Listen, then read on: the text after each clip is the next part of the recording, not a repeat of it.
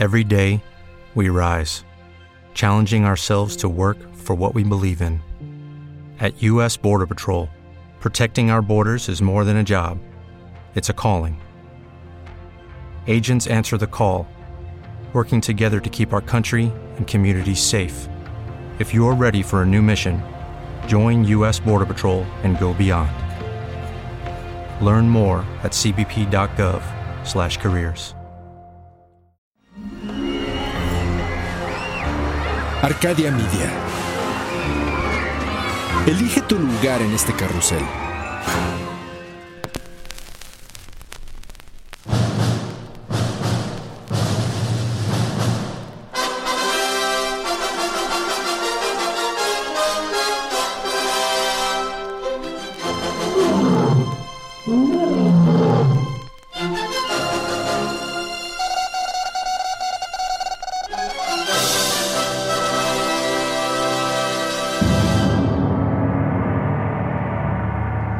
Ustedes su anfitrión, el doctor Torcuato Anarquímedes Pérez, PhD.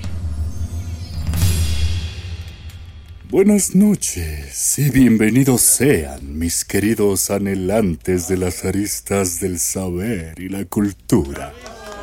Me anima magnánimamente el ver cómo se acercan a mí como la fuente insaciable de sabiduría que soy.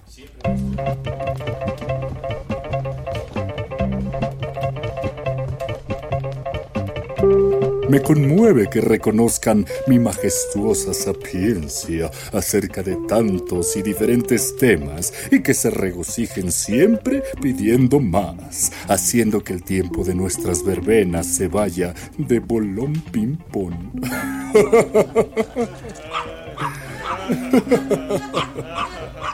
Mm, Lo sé, mi distinguido cancerbero del saber Napoleón. Quiero compartir con ustedes que hoy los chakras me amanecieron alineados y eso me pone de muy buen humor. Después de lavarme incesantemente la boca con jabón, la última vez que departimos, gracias a la señorita princesa Sofía de Suecia, su profesión y su infame bikini, que me hizo recordar aquella paradisíaca isla en el Océano Pacífico y que por fortuna calmó mi acalambrada mente. Ah, bikini. Ah, ah, aquella hermosa playa y tan desafortunada. Sin duda la peor playa para vacacionar. Sí, así se llama a mis alterados visitantes, como esa impúdica prenda de vestir diseñada para sumergirse en las aguas claras del Caribe o en las menos claras de Caleta y Caletilla de Acapulco. Esa prenda que a veces tiene lunares, a veces es amarilla, a veces es diminuta, pero sí seguro justa justa, que todo deja mostrar. Y es que esta prenda obtuvo ese nombre gracias a su creador, el diseñador francés Louis Reard, quien decía que ese trajecito de baño era tan explosivo y revelador como la misma isla. ¡Qué curioso, ¿no? Esto dado que en el año de 1946 los Estados Unidos requerían el arrecife de coral de las Islas Marshall para realizar las pruebas de sus bombas atómicas. Por supuesto, la Marina de este país necesitaba saber cómo se vería afectada una flota atacada por armas nucleares. Ellos sí que eran curiosos, ¿no? Así, la operación Crossroads trajo 42.000 hombres, 242 barcos y 10.000 instrumentos de trabajo a la encantadora isla. Pidieron amablemente a los isleños bikinianos, quienes no usaban bikini, que dejaran sus casas para que formaran parte en este interesante proyecto por el bien de la humanidad pero no sabían que estos experimentos los condenarían a años de exilio nuclear.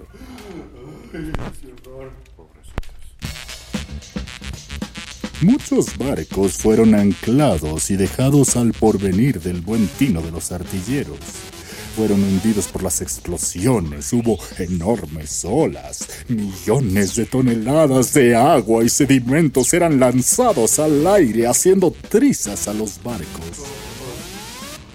Para 1954 se llevaron a cabo otras pruebas que incluían a Castle Bravo, la primera bomba de hidrógeno que era 750 veces más poderosa que las primeras bombas lanzadas, convirtiéndose en el error nuclear más grande de la historia, ya que debido a un defecto de fabricación alcanzó una potencia de 15 megatones. Esto es, jóvenes que pasaron de noche la clase de física dos veces y media más de lo esperado y siete mil veces más que la bomba de Hiroshima. ¡Ah! Simpático error.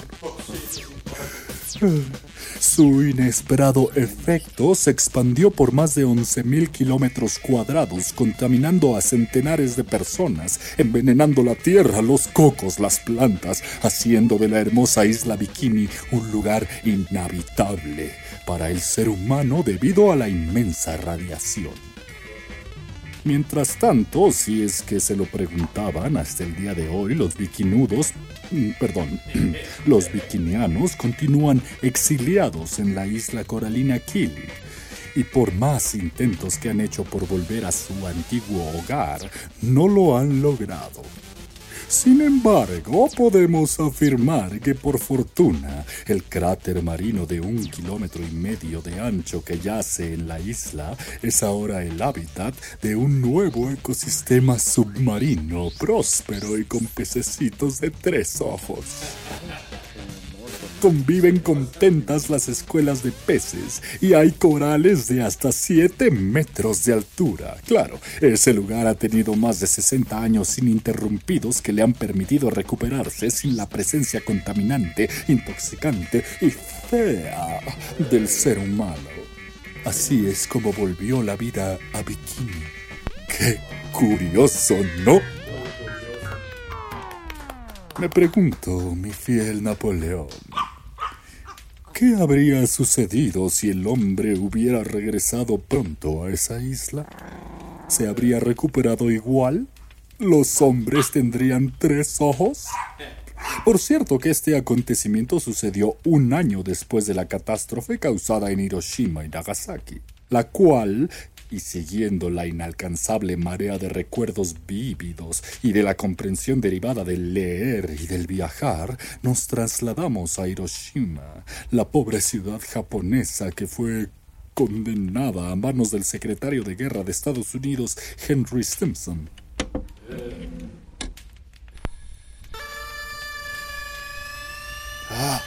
Cómo cambia el destino de millones de vidas a manos de un solo hombre. Qué circunstancia tan desventurada. Originalmente Kioto era el primer objetivo a bombardear, pero el secretario Stimson convenció al presidente Truman de que al ser una ciudad histórica y religiosa, Kioto sería de vital importancia para retomar las relaciones con Japón al finalizar la guerra gran estratega este Stimson. Ya en 1939, Albert Einstein, quien no conocía el poder estético del peine, había advertido al entonces presidente Roosevelt, eh, sí, el del osito Teddy, que ya comentamos en alguna ocasión, que Alemania estaba trabajando en la bomba atómica Así que para 1941 se autorizaron los fondos para crear una bomba y los estadounidenses entraron en acción cuando se dio el ataque de Pearl Harbor ese mismo diciembre. La mañana del 6 de agosto de 1945, tres bombarderos sobrevolaron Hiroshima. A las 8 y cuarto de la mañana, la bomba cayó de aquel infame avión cuyo nombre era Enola Gay, marcando un día trágico en la historia. La bomba explotó a 576 metros sobre el centro de la ciudad, calcinando y matando a 80.000 personas y destruyendo todo a su paso. Después del cegador destello, la onda expansiva se volvió un infierno, cuando la nube ardiente en forma de un rojizo hongo se elevó a casi dos kilómetros de altura. Tres días más tarde, Nagasaki, por su parte, fue bombardeada el 9 de agosto, sufriendo la misma catástrofe y provocando así la rendición de Japón y el fin de la guerra. ¡Ay! Estos humanos. ¡Qué mal invento fueron! En fin, pero estos no han sido los únicos ataques de esas magnitudes en la historia de las rencillas del mundo. No, no, no, no, no, no, no, no, no. Ya sé, Napoleón. El hombre es incapaz de solucionar sus problemas de manera adulta y madura. Pura bravuconería. Sí. Si todos ellos tuvieran tu paciencia, tu observancia, serían todos budistas como tú. Podríamos comenzar a hablar del tema, pero irónicamente nunca terminaríamos. Tomemos en cuenta que en la guerra también se utilizan otras armas, probablemente igual de dañinas, perversas, y que existen desde hace mucho tiempo, a las cuales se les denomina químicas y biológicas.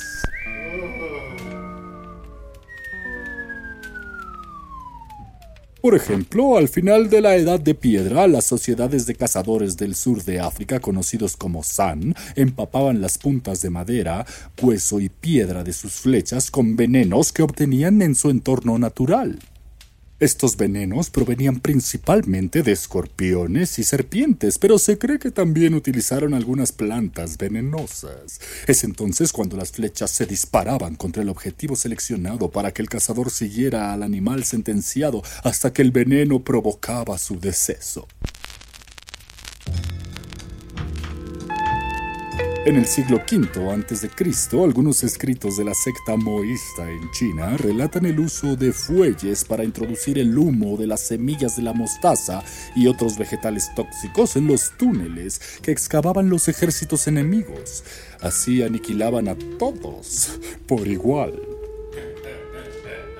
Muchacho, tranquilo, tranquilo. La mostaza que estás untando suculentamente sobre tu hot dog no es venenosa, tranquilo. Pero sal de mi estudio en este instante y estarás dos días castigado por comer en clase. ¿Qué clase de actitud? Continuemos. De hecho, existen algunos escritos chinos de alrededor del año 1000 a.C. que contienen cientos de recetas para producir humos tóxicos o irritantes, para usarlos durante la guerra, así como numerosos registros de cómo fueron llevados a la práctica. Gracias a estos recetarios, sí, con comillitas, conocemos para qué sirve la niebla, atrapa espíritus que contenía arsénico y que la cal fue pulverizada y esparcida con ayuda del viento para disolver una revuelta campesina en el año 178. ¡Qué curioso, ¿no? También existen registros de que el uso del gas en Occidente se remonta al siglo V a.C. durante la Guerra del Peloponeso, una península de Grecia ubicada entre Atenas y Esparta. Las fuerzas espartanas durante el asedio a una ciudad ateniense incendiaron las murallas hechas con madera, alquitrán y azufre, con la esperanza de que el nocivo humo incapacitara a los atenienses para resistir la barbarie que siguió a continuación. Esparta no fue la única en usar estas tácticas poco convencionales durante dichas guerras. Se dice que Solón de Atenas usó las raíces del eléboro, una hierba perenne, para envenenar el agua de un acueducto alimentado por el río Pleistos alrededor del año 590 a.C., durante el ataque de Sirra. Así es, mis atentos y boquiabiertos catecúmenos.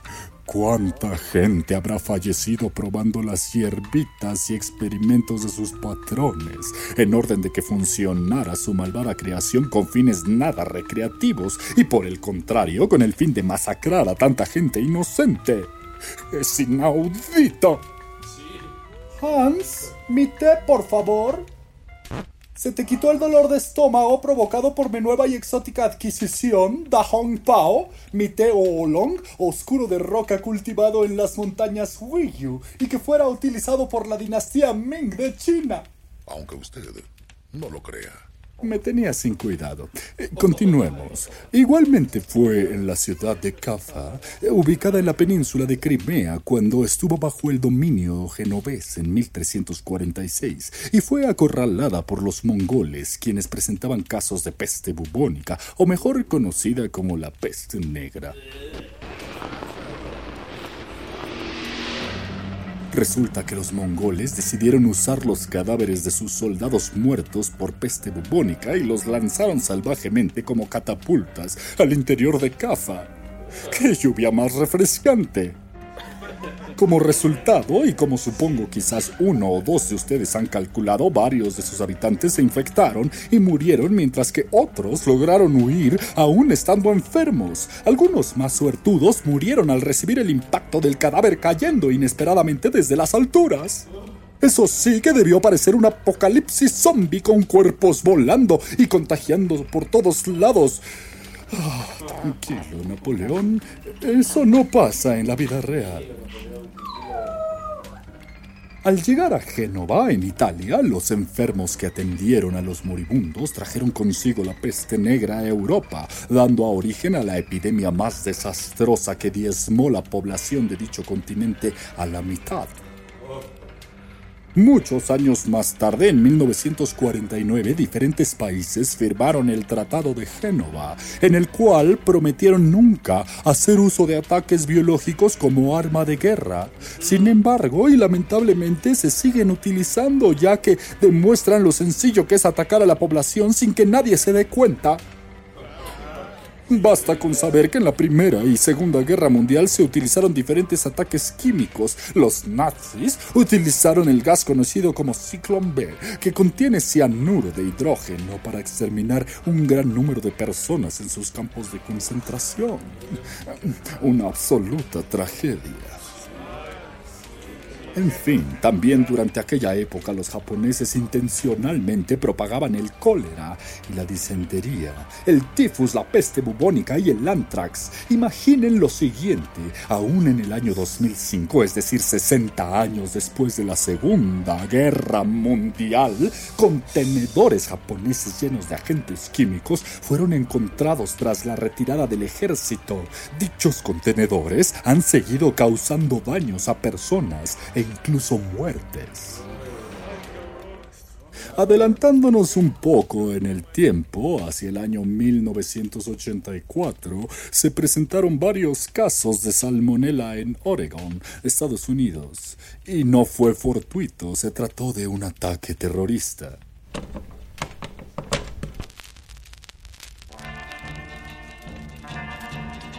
Así es, paladines de la información. Todo fue planeado por Rajnesh, quien era el líder del movimiento sectario Osho, con tal de evitar que las personas que no pensaban como ellos fueran a votar en las elecciones de la ciudad de Dales y así resultar victorioso y quedarse con sus tierras.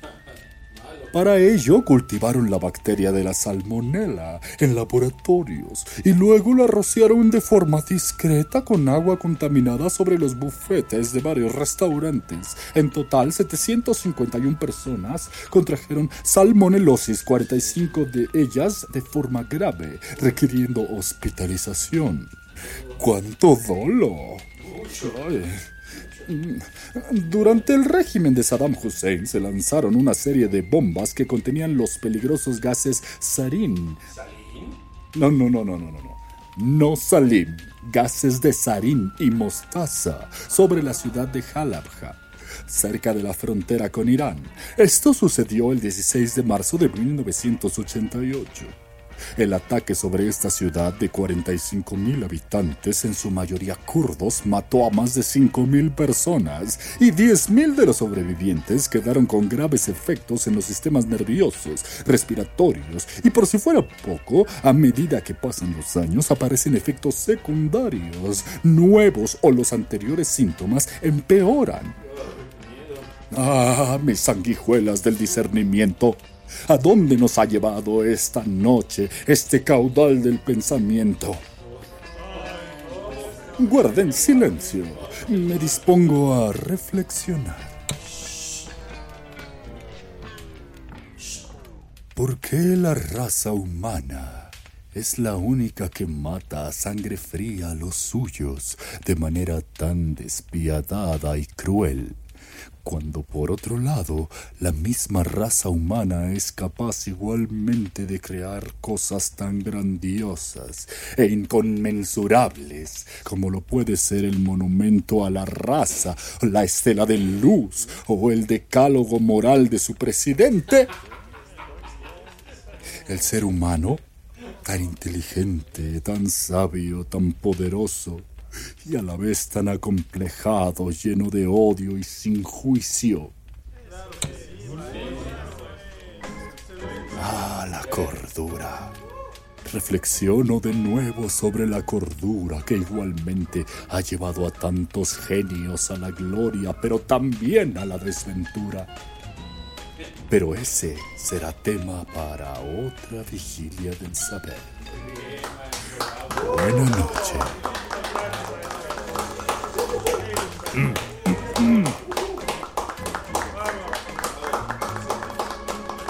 ¿Siguen aquí? Ya se pueden ir y no olviden llevarse a su compañerito del hot.